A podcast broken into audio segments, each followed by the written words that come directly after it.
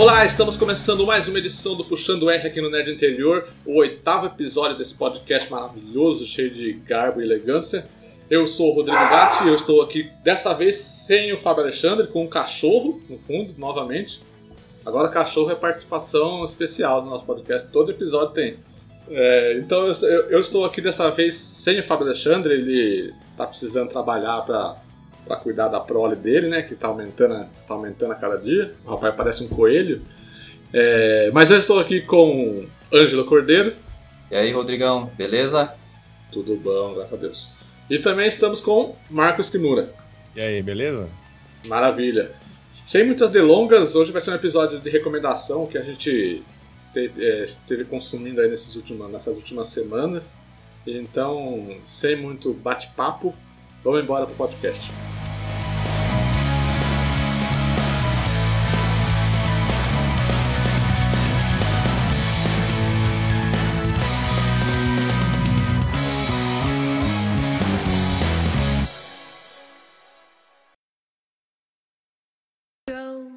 tell Aunt Rhodey. Go tell Bom, então eu nunca começo. Dessa vez eu vou começar. Eu vou me dar esse, esse, esse luxo. O que eu vou recomendar nessa, nessa edição é um jogo. É um jogo recentemente lançado. Muita gente aguardava por ele. É uma série bastante conhecida, né? Eu tô falando de Resident Evil 7. Resident Evil 7 ele foi lançado no dia 24 de janeiro. É o sétimo jogo da, da franquia em, na série numerada, né? Mas a franquia teve muito mais jogos é, spin-offs, essas coisas, passa de 10 jogos totais essa franquia. É, então eu, eu, eu joguei, a gente recebeu gentilmente da, da Capcom uma, uma cópia para a gente poder fazer o, o, o, review do jogo, né? Inclusive está no site lá, nós já fizemos o, o, a nossa crítica escrita, vocês podem conferir, vou deixar o link aqui no, no podcast. Cara, Resident Evil 7, para a gente começar falando dele, eu diria que é o resgate de Resident Evil, a série da, da, dos três primeiros jogos do Resident Evil. O Resident Evil ele foi lançado lá em 1996, né?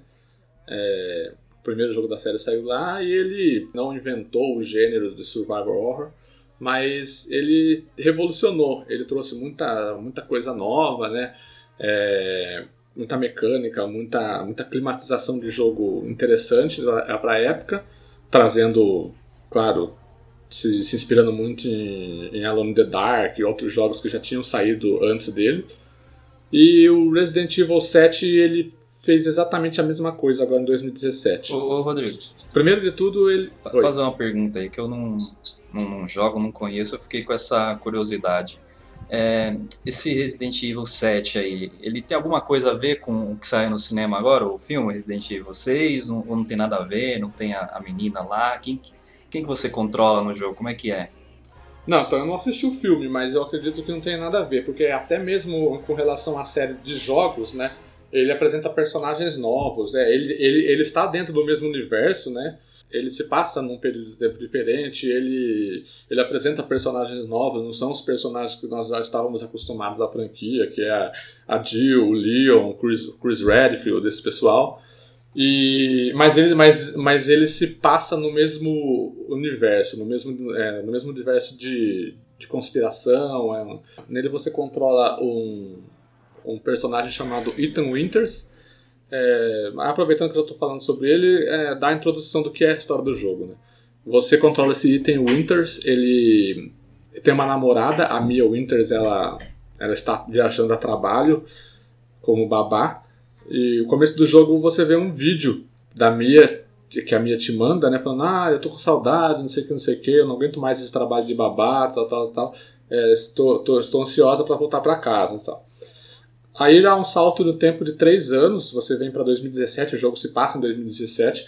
E aí, só que faz três anos que a Mia simplesmente desapareceu. Ela foi dada como desaparecida, não deu mais sinal, não deu mais sinal de vida e todo mundo acha que ela está morta.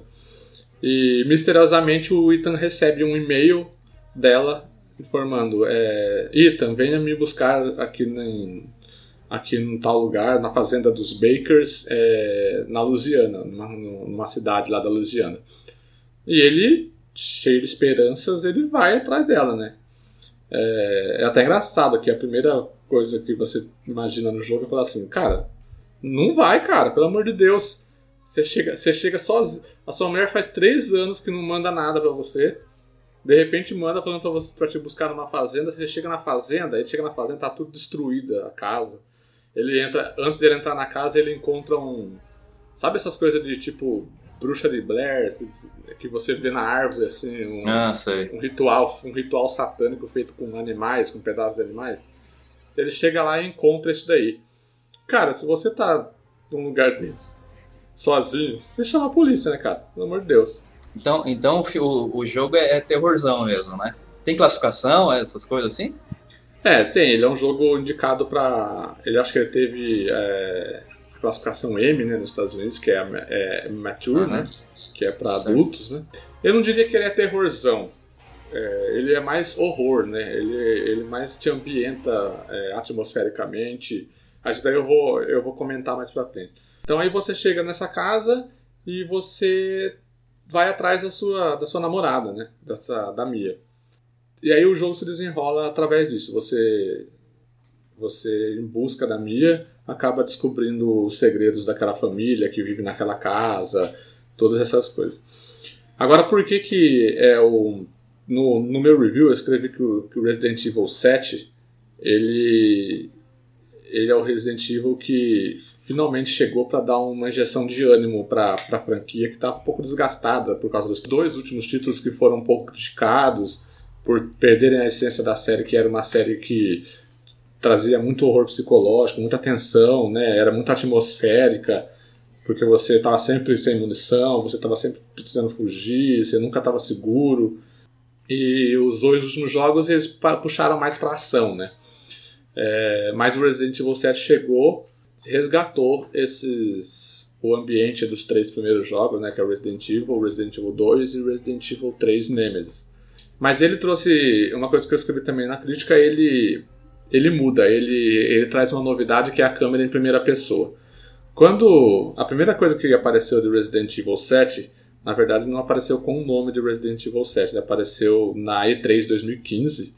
Era uma uma demo que na época chamaram de kitchen, né, de cozinha, e mostrava um trecho, uma parte, uma sequência do jogo lá, só que não mostrava que era Resident Evil. E aí todo mundo falou assim, ah, outro, um outro jogo de terror aí, que nem Outlast, Amnesia, né, esses jogos de terror contemporâneos aí que fizeram bastante sucesso, em que você não, não combate um inimigo, você está todo momento fugindo de alguma coisa, entendeu? É, e jogo em primeira pessoa, né?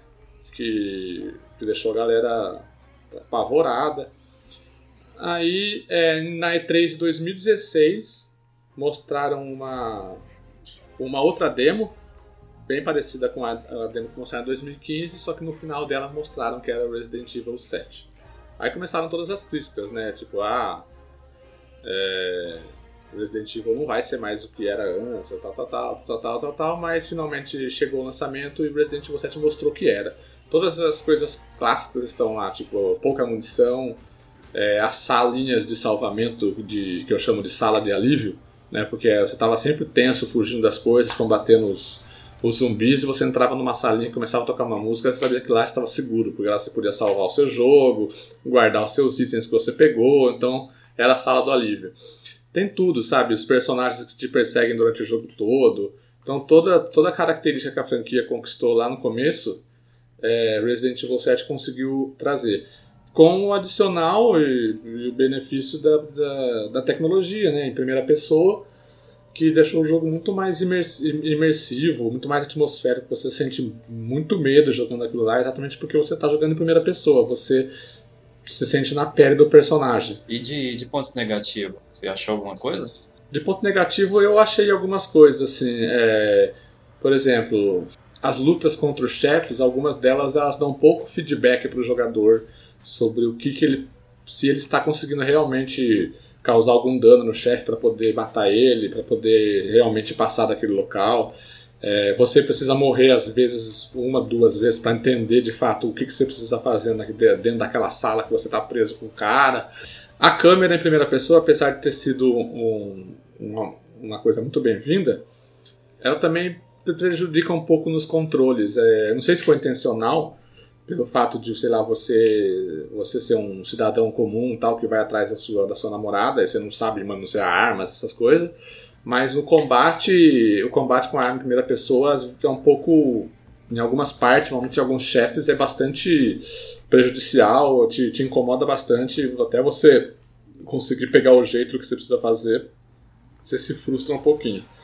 É, mas, mas em tese é isso aí, são coisas que, que podem ser melhoradas, claro que com certeza vão melhorar para os próximos, pros próximos eh, títulos é, aí do, da série. E, mas eu acho que eles vão continuar nessa toada de primeira pessoa, com essas características, porque deu, deu muito certo, sabe? Uma outra coisa que eu joguei também esse, nessa última semana foi o beta, né, um beta fechado de For Honor, que a Ubisoft enviou um código de, do beta para nós testarmos o jogo. For Honor é um novo jogo da Ubisoft que ele se baseia em guerra entre facções, né? É, você tem as facções dos samurais, os vikings e os cavaleiros e você tem três modos de jogo, que um é duelo é, um contra um mesmo, né? Você escolhe a sua classe e duela contra outro personagem, seja ele humano, uma pessoa, um jogador ou inteligência artificial. Uma batalha dois contra dois, que seria a mesma coisa, só que em duplas. E o modo que ele mais aposta, que é um tipo um, um modo que chama dominação. Que você tem um terreno, você precisa conquistar postos avançados e as facções lutam, lutam entre si. E dentro, desse, e dentro de todos esses modos existe uma, um fronte de guerra em que você vai conquistando terrenos dependendo do, é, das ações da sua facção ali, ali dentro, entendeu? Num determinado ponto do mapa, se você, se você é da facção dos vikings, se os vikings estão ganhando bastante...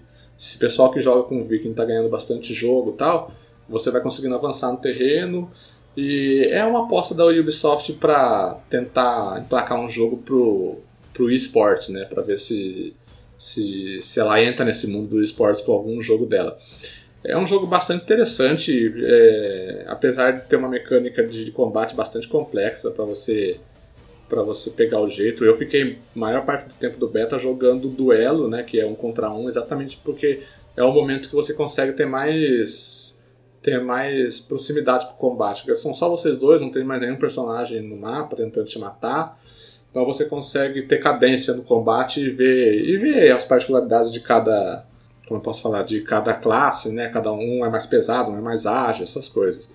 É isso, eu acho que se ela. Se o jogo superar, se, se For Honor superar o, essa complexidade de combate, eu acho que tem bastante potencial para se tornar um jogo aí que a galera vai, vai jogar bastante. Mas era isso, era mais, era, era mais um, um breve relato aí agora nessa semana do dia é, nessa semana nós estamos gravando, no dia 9, na quinta-feira, até o dia 12, o jogo vai estar em beta aberto, ou seja, qualquer um pode jogar, é só ir lá na loja da PSN, no, no, no Xbox One ou no PC e você você baixar, lá, baixar o jogo lá que você consegue jogar. E aí ele vai ser lançado no dia 14 agora de fevereiro. Ah, eu esqueci de comentar, só para finalizar meu bloco aqui, eu esqueci de comentar é, Resident Evil ele, ele foi lançado para o Xbox One, para o PlayStation 4, para PC e para o PlayStation 4 ele, ele pode ser jogado no PlayStation VR, tá? Que é uma experiência que quem já teve falou que fala que é muito boa. Eu infelizmente não tive a oportunidade de testar ainda.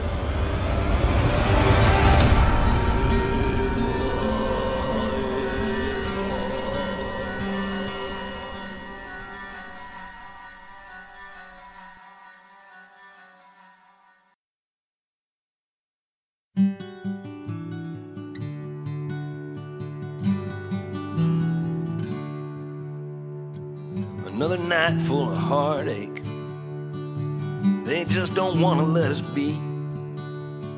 Ângelos, você assistiu uns filmes aí que estão indicados ao Oscar, né? Isso, é. Eu tô. Eu já terminei minha maratona aí, já vi todos os indicados a melhor filme, já vi as, as 20 atuações, aí eu já, já tô. Já zerei minha maratona do Oscar, eu vou falar sobre Loving e sobre Lion. Aliás, antes de você falar, é, o seu favorito ao Oscar é La La Land mesmo, né? Isso, é.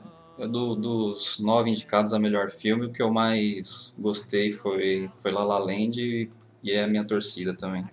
Ah, beleza. Eu vou, vou começar falando sobre Loving, que ele está indicado a, ao Oscar de melhor atriz, a Ruth, Ruth Nega, acho que é Nega que fala, não sei como que fala o sobrenome dela. E fa- falar um pouquinho sobre, sobre a sinopse do filme. É, Richard e Mildred Loving, um casal interracial, são presos em junho de 58 por terem se casado. Jogados na prisão e exilados do estado onde viviam, eles sofrem durante nove anos na luta pelo seu casamento e o direito de voltar para casa como uma família. O filme foca nessa, questão aí do, do, do preconceito da, da década de 50, né, que era proibido pessoas negras e brancas casarem e a gente acompanha a história desse casal, do Richard e da Mildred. Eles moravam na Virgínia, eles saem de lá para se casarem em um estado que, que permitia esse, esse casamento, só que eles voltam depois para morar no, no estado de origem deles, só que quando eles chegam lá eles vão presos. Aí eles conseguem pagar a fiança, só que eles vão a julgamento e a, a sentença deles é, fi, é ficar ou um ano preso ou então ficar 25 anos longe da Virgínia. Então eles acabam entrando em acordo lá com, com o juiz que, que dá essa punição para eles e eles vão ficar, vão morar em outro, em outro lugar. Só que é numa é uma localidade urbana e o sonho do, do Richard, desde o começo do filme, mostra que o sonho dele é, é construir uma casa para a mulher dele no campo tal, e ele fica meio desgostoso com isso. E é então que a Ruth Nega, ela, ela mostra por que ela foi indicada ao Oscar, né? Ela assume aquele, a, o papel da, da, mãe de família mesmo, que é o, o Richard, que é o quem faz ele é o Joel Edgerton. Ele meio que, mesmo contrariado com o que aconteceu, mesmo não, aceitando muito, ele fica meio passivo. Ele não, não briga por, por aquele direito dele, que é, é, é bem absurdo, né? Você não, não, não poder casar só porque a pessoa é negra e tal. É, talvez eu não, eu não, eu não vi o filme ainda, mas é, talvez seja alguma intenção de mostrar que o quanto a sociedade reprimia até mesmo quem, quem se rebelava contra, contra o que era, entre aspas, comum, né? Então acho que mostra, mostra, mostra deve, a intenção seria mostrar muita aceitação que aquelas pessoas, muita parte daquelas pessoas tinham. Eu não sei se, se, se é exatamente essa mensagem que o filme passa, porque eu não vi, mas eu imagino que possa ser algo algo disso, porque a gente ouve muita história disso daí né, também. Aham, É, tem, tem algumas cenas no, no filme que o Richard trabalha como. Ele é, é um pedreiro e tal. E tem uma cena que ele tá, tá, tá saindo do serviço, tá indo pro carro dele, ele encontra um tijolo lá dentro do carro dele com uma mensagem meio de uma ameaça. Então, é é uma história real, o filme é uma história real. Primeiro, fala sobre o primeiro casal que praticamente mudou essa, essa lei na, na, na Constituição americana, né? E aí te- tem o, todo o desenrolar da história. O filme é é bem light, apesar da história ser um, um- um tema bem polêmico tal. O, o, o diretor, o Jeff Nichols, ah, não sei se o, Kim, se o Kimura assistiu alguma coisa dele já, ele é conhecido por Midnight Special, tem, O Abrigo com Michael Shannon. Tem- na Netflix tem um filme dele também que chama Amor Bandido, com Matthew McConaughey. E, e agora com Loving, que ele, que ele ganhou toda, toda força, digamos assim, no, no, no cenário de, de Hollywood, né? O que é Ah, interessante na, é que a atriz, essa Ruth Nega aí, ela começou, ela começou a chamar atenção em, na televisão. Ela fez um papel em Marvel's Agents of S.H.I.E.L.D., que ela era uma inumana, foi uma temporada. E recentemente ela tá no... Ela tá no... No Preaching, seriado baseado também baseado em história de quadrinhos. Aham. Ela é uma das personagens principais do, do seriado. É a Tulip. Ah. Pra quem viu os quadrinhos, é, é a namorada do Preacher. E ela chamou a atenção, quer dizer, quando o filme foi exibido em Cannes, ela já, já chamou a atenção, embora não tenha sido premiada nem nada. Uhum. É, e aí ela subiu de patamar, né? Quer dizer, uma atriz de televisão, já com uma indicação ao Oscar, quer dizer, é, uma, é um salto considerável. Aham. É, eu, eu até então nu- nunca, nunca tinha visto nada com ela. Vi, eu vi algum- alguns filmes com ela, mas nunca tinha reparado assim. E ela, ela tá muito bem no filme, tá, tá bem. É aquela atuação contida, digamos assim. O filme, o filme é, é bem contido, que eu, ia, que eu ia comentar. Ele, apesar de ter o tema polêmico e tal, o filme não, não ele é meio diferente do Estrelas Além do Tempo, que o Kimura vai falar um pouquinho também. Ele não, não, não, não pega a bandeira do racismo, fica chacoalhando toda hora ali, ele, ele é mais contido. E isso que eu, que eu gostei bastante no filme. É, uma coisa que, que, eu, ia, que eu ia comentar, não tem como a gente não, não comentar, né? É, a gente tem muitos filmes esse ano indicado ao Oscar que falam sobre esse tema, né? O tema do racismo, tema que abordam isso. Isso, isso é uma, tipo, dá, uma, dá a impressão, a impressão que eu tenho, aquele negócio de tipo assim, não, calma aí, a gente não é tão, tão ruim, ruim, ruimzinho assim, sabe? Vamos, vamos passar a mão na cabeça da galera, vamos colocar uns filmes aí. Na verdade, o que aconteceu foi uma mudança na composição do, do, do eleitorado da academia. O que, o que era muito necessário há tempos. Né? Houve uma renovação do, do, dos quadros eletivos, né, que são que votantes. Os membros votantes lá. Então, é, isso, isso deu uma arejada no. Daí também a quantidade de filmes independentes, né? Sim. Você vê, vê bem, produção. É, Loving é meio independente, o. É. o Moonlight, Moonlight é meio, meio independente, Monsters da Beira-Mar é meio independente, quer dizer. A grande parte dos filmes indicados são produções bem não são produções bem modestas, tão, é, né? Modestas. Em termos de grana, em termos de. Não, não, não trazem nenhum diretor de peso, o próprio uh, Chazelle, que é, é, provavelmente favorito, está no terceiro filme. E, e os outros tão, também tem uma filmografia curta, quer dizer, então Sim. é bem interessante essa, essa renovação, né? Uhum.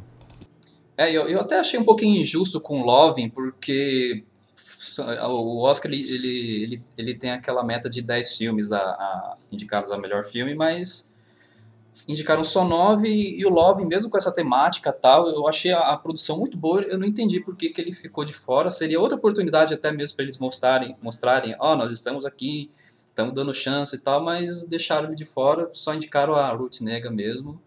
Eu achei um pouquinho injusto o filme ficar de fora do, do da categoria principal.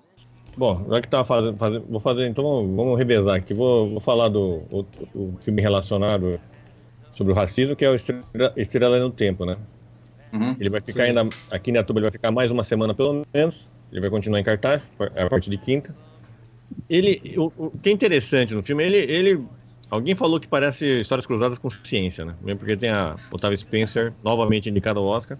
É, só fazer um, para, um parênteses aí. Inclusive, ela, ela a Octavia Spencer era a primeira atriz é, vencedora do Oscar a ser indicada novamente, primeira atriz negra, né? Ah, uma atriz que já ganhou o Oscar a ser indicada novamente, negra. Isso, é, é. Ela é uma negra, é a, é primeira. Mas então, é... o filme, ele. Embora tenha essa coisa de afirmação, ele, é, a importância mesmo é a história real.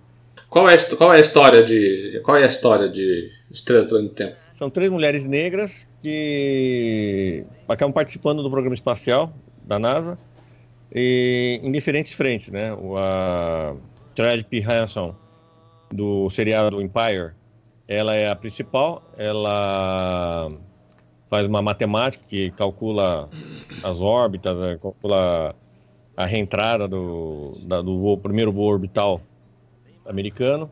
Sim. A Octavia Spencer é uma é também matemática, ela acaba assumindo a chefia lá do processamento quando, quando introduzem o computador IBM para fazer os cálculos.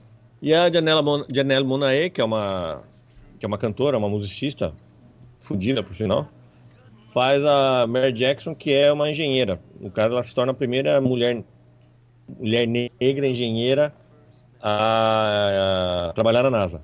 E todos os fatos que acontecem no filme, a questão do banheiro, que fica a 800 metros, então ela, ela tem que fazer o cálculo, ela tem que correr para o banheiro do, dos negros, que é no outro prédio. Ele, segundo eu, andei lendo, isso aconteceu, mas não necessariamente num, nesse mesmo num período de tempo tão curto.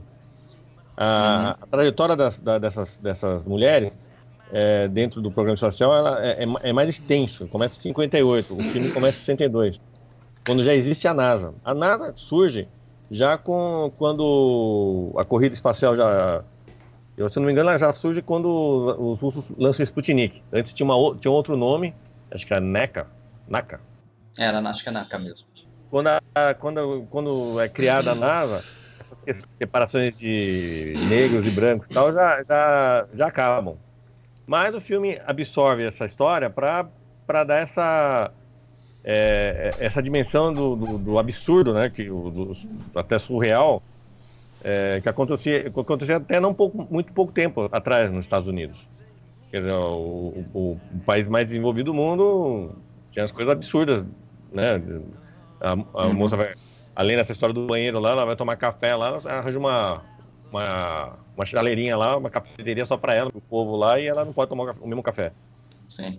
É, a luta delas pra, de afirmação é que, é que a grande é, é a grande vamos dizer assim é o grande tema do filme e é, é mais interessante comparado novamente com histórias cruzadas que aí é aquela coisa né história de empregadas né que lutam por eu acho mais é, mais caricato no, no, no- no sentido embora também aí no caso quem faz o papel da ruim lá é a Kirsten Dunst né a Mary Jane do, do Homem-Aranha da primeira trilogia É, tem o Sheldon também, do Big Bang Theory. ah, é essa a escola- é, essa escalação do, do Jim Parsons, o Sheldon, pra fazer um matemático chato, realmente eu falei, pô, aí também os caras estão querendo.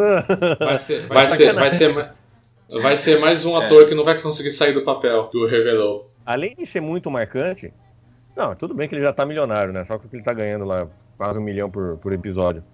Mas é, fazer um papel desse é, é- é, sei lá, eu achei meio, meio estranho, assim, meio chato. Aí tem o Kevin Costner, né? Que é o, é o nome mais, mais conhecido do elenco, que faz o chefe do, do programa espacial, sob- é, a quem a, a Catherine Johnson, que é a Taraji P. Henson, é, reporta, né, diretamente.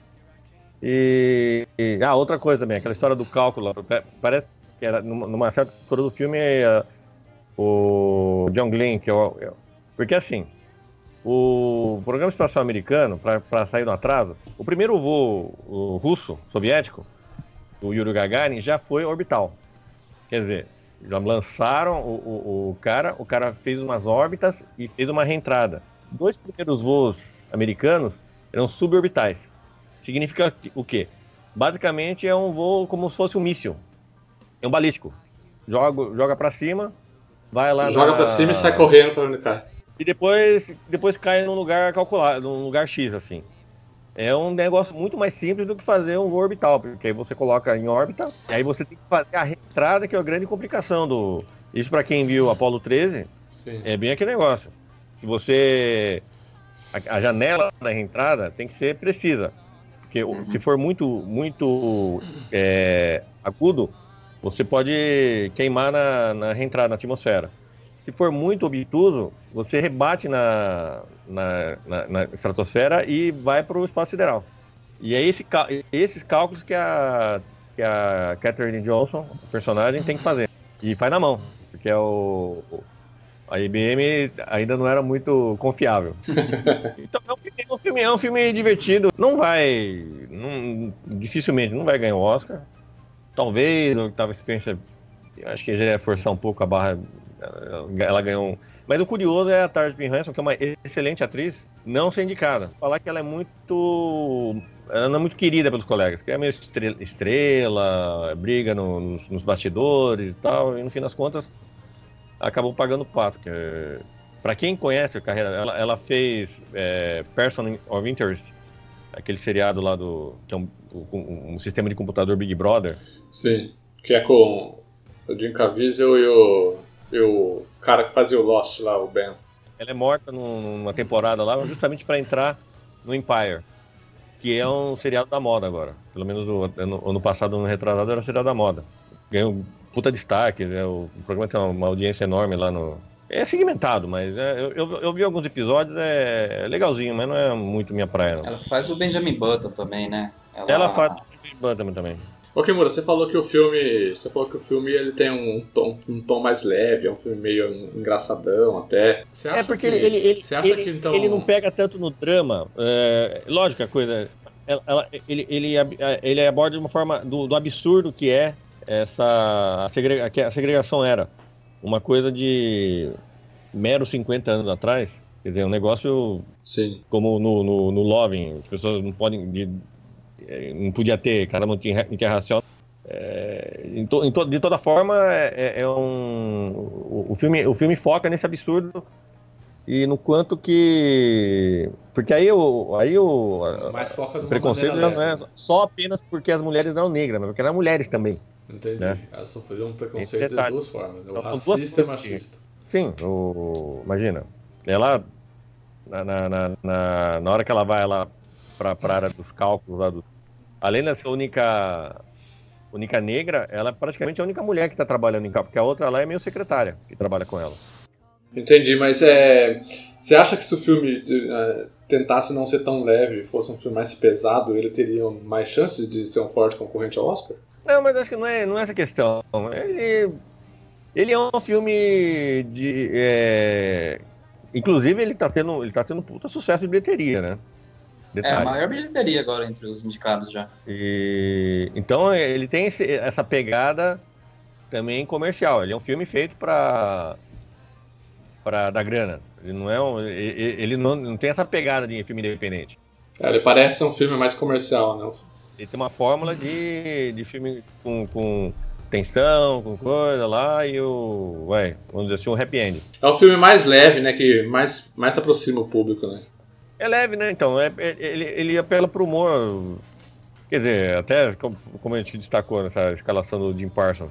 Quer dizer, é pra te dar risada, né? Todo mundo vai ficar lembrando do Sheldon ali. É um filme legalzinho, assim. É um filme que. Eu acho que também ele não tem essa pretensão. Acabou indo me- meio por causa do. Eu, eu acho que entrou no, no- no- no coisa do Oscar é, por uma questão de. de popularidade, vamos dizer. Sim. Como o filme eh, se tornou popular, então vai botar um filme né, que as pessoas viram, né? Porque grande parte dos, dos indicados aí são filmes que ninguém viu, Sim. o grande público. E nem vai ver. É, são filmes que, que não atraem o, o grande público. É drama, bem feitos, tal, mas são filmes que são né, tipo Lion ou Moonlight. Eu não não vi nenhum dos dois, mas pelo que eu pude perceber, são filmes é, muito muito densos, muito específicos. Assim, não é um negócio, uma pegada de, de grande público. Como é esse filme e como é La La Land, né? Que é o outro, que é o grande favorito. Aproveitando, já vai matar aqui a minha, minha parte. O La La Land é favoritíssimo. Tem até o. Eu publiquei na página do Cine Clube lá um vídeo do Saturday Night Live, lá que pegando o- o- os caras policiando, do- dois tiros assim, é, enquadrando os haters. do- do- porque o filme se tornou tão popular que tem gente falando, ah, ele não é tão bom assim, ou. Sim. Sabe? Ah, porque. E, e tem essa também. As pessoas gostam tanto que vão falar pros outros, aí o negada vai ver. Ah, não é tão bom assim. Porque você vai esperando muito, né? Uhum. Então, na verdade, é, assim como o Ângelo, acho que é o favorito. Não sei se é o, eu não vi os outros filmes. Eu, eu de cara eu falo que é favorito até pelo- por causa do por causa do tema, que é uma homenagem a, a Hollywood e a academia adora isso. Né? Haja visto o artista, que não é nenhuma obra-prima, mas né, homenageia o seu público votante, né, que é Hollywood. A gente faz a mesma coisa, que é homenageia os grandes musicais. E apesar, já, já teve quem, quem comparava com, comparou com os musicais do Robbie Marshall, que eu acho absurdo, que é outra coisa.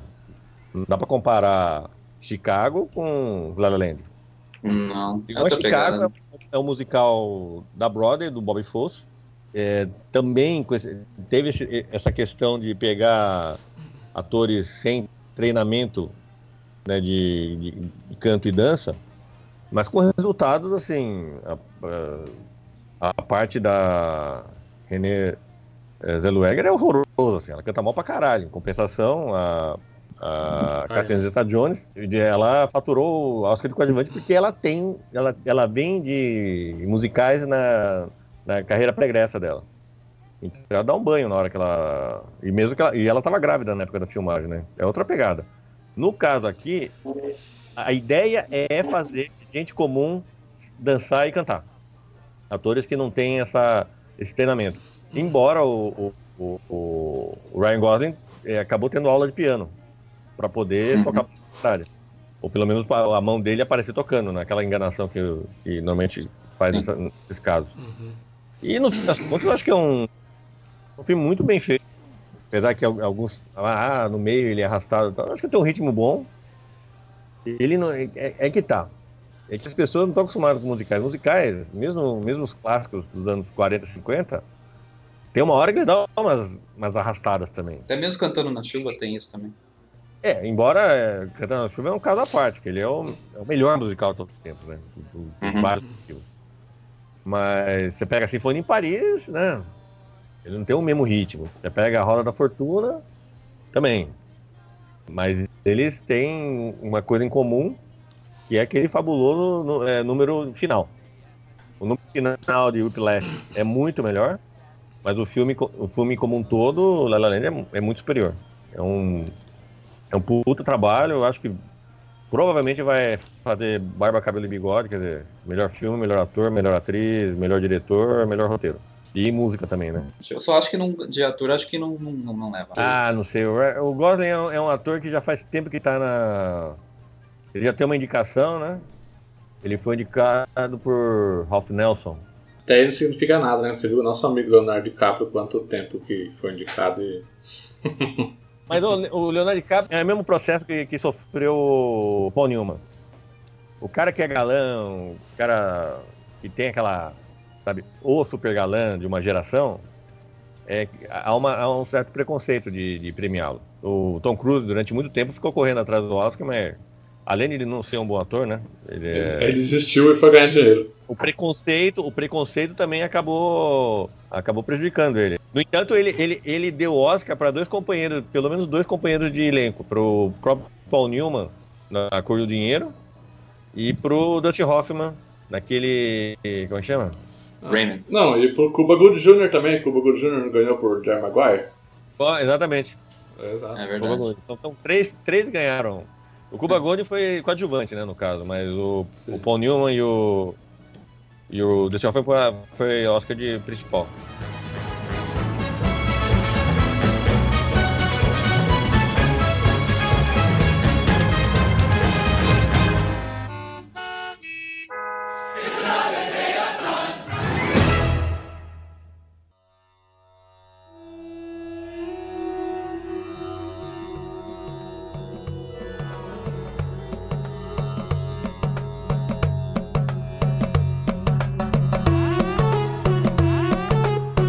Ângelo, toca você pra sua última recomendação aí.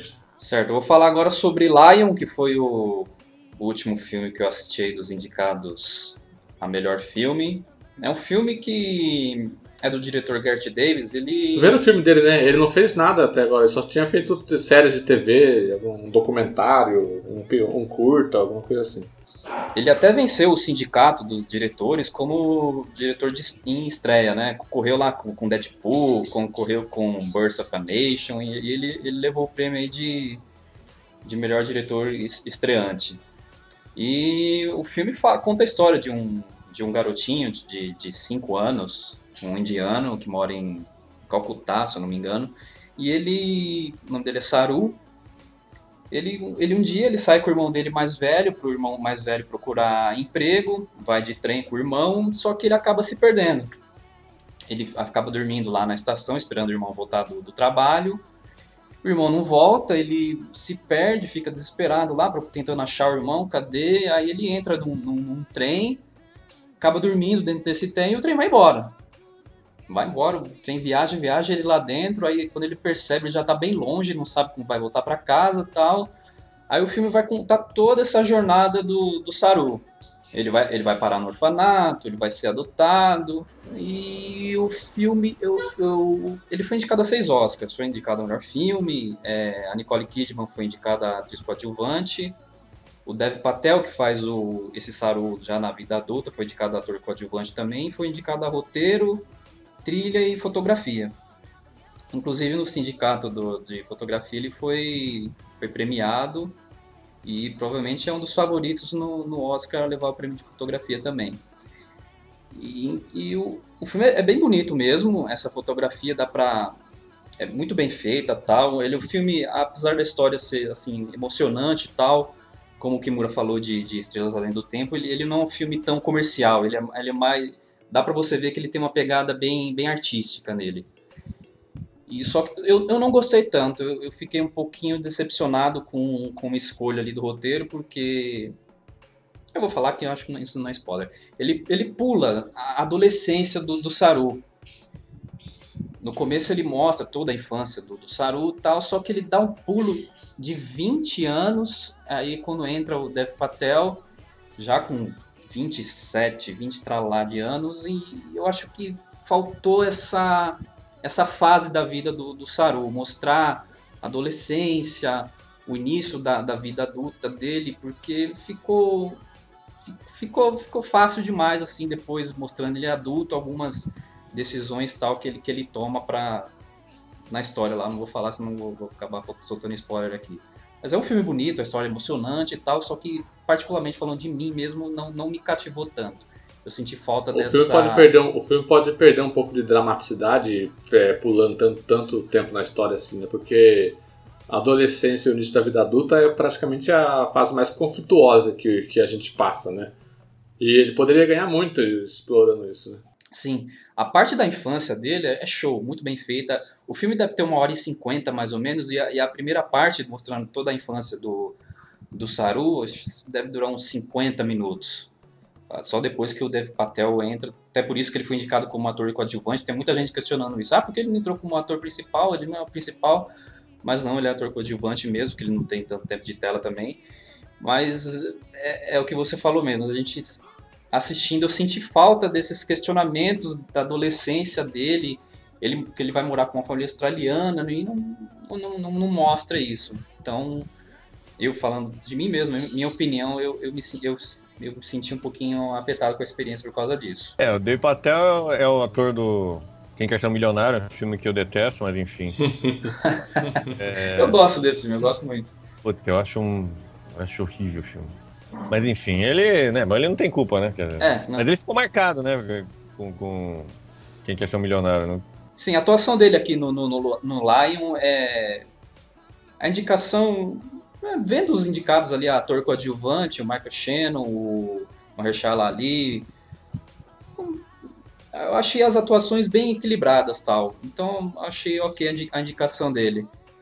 Mas é bem diferente daquela lá, da indicação do, do Quem Quer Ser Milionário, daquela atuação dele. Essa ele é, ele é mais contido, mais tem aquele, aquela carga dramática tal. Mas eu senti falta de ver a carga dramática dele na adolescência. Se tivesse, com certeza ele seria grande favorito ao prêmio também. E ele tá concorrendo. Bom, daqui dos concorrentes dele, eu só vi o Michael Shannon em Animais Noturnos, que, porra, bom pra caralho, né? É, a minha torcida é do Michael Shannon. Dos cinco, dos cinco candidatos aí a ator coadjuvante, eu, eu, vi, eu vi todos, né? O que eu mais gostei mesmo foi o Michael Shannon, mas acho que não vai ganhar, não. Vai ganhar o, o Mahershala lá do, do Moonlight mesmo. Ah, e só, só falar também, o, o cara que faz a fotografia do, do Lion é o Greg Fraser. Ele, é ele fez o- a fotografia de Rogue One e de A Hora Mais Escura. Agora ele tá concorrendo aí no, no Oscar de melhor fotografia e vamos ver se ele consegue desbancar o, o La La Land, né? Porque no, na sociedade americana lá dos, de fotografia ele já, já levou o prêmio, já desbancou o La La Land, então no Oscar ele já, já vai como favorito também. É, a fotografia do La La Land não é coisa mais extraordinária. É. É, bonito, mas não é um negócio que fala porra, né? Eu tô vendo Sim. aqui a. Voltando na Estrela do Tempo, porque a Tava Esperança tá concorrendo com a Viola Davis, né? Isso, é. Viola Davis não, não perde. Eu acho essa sacanagem ela ganhar dois Oscars, que a Viola Davis, que é uma atriz muito melhor, porra, ficar lambendo o dedo. Acho que das atuações, acho que a única que eu, que eu cravo assim que vai ganhar mesmo é a Viola Davis. Você viu o Fence? Vi, vi assistir. Então, ela, assim, a Viola Davis recitando Batatinha Quando Nasce é melhor que a. Muito melhor que a Otávio Spencer. melhor, muito melhor que a Nicole Kidman. Não, com certeza. Ela é disparada, as atrizes coadjuvantes não, não tem como perder, ele é impossível. Eu não digo impossível porque é de lascar.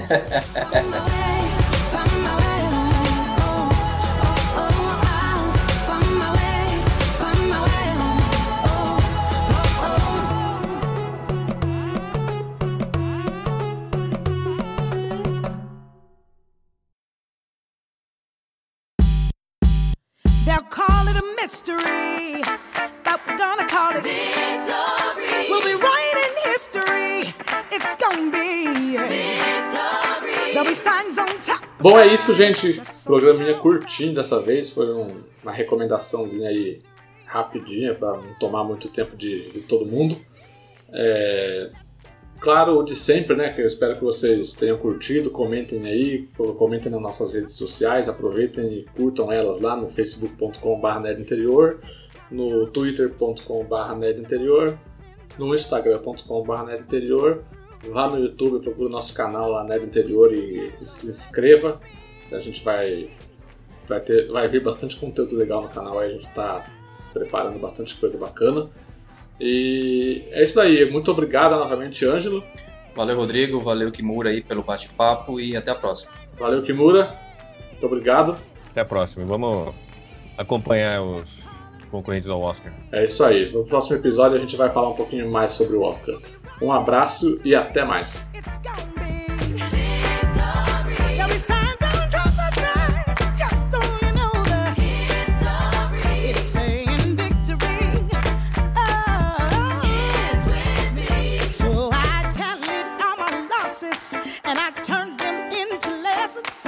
even what seemed to be less. I turned them into blessings. See, I'm not trying to lose you, but the spirit is relentless. And when you let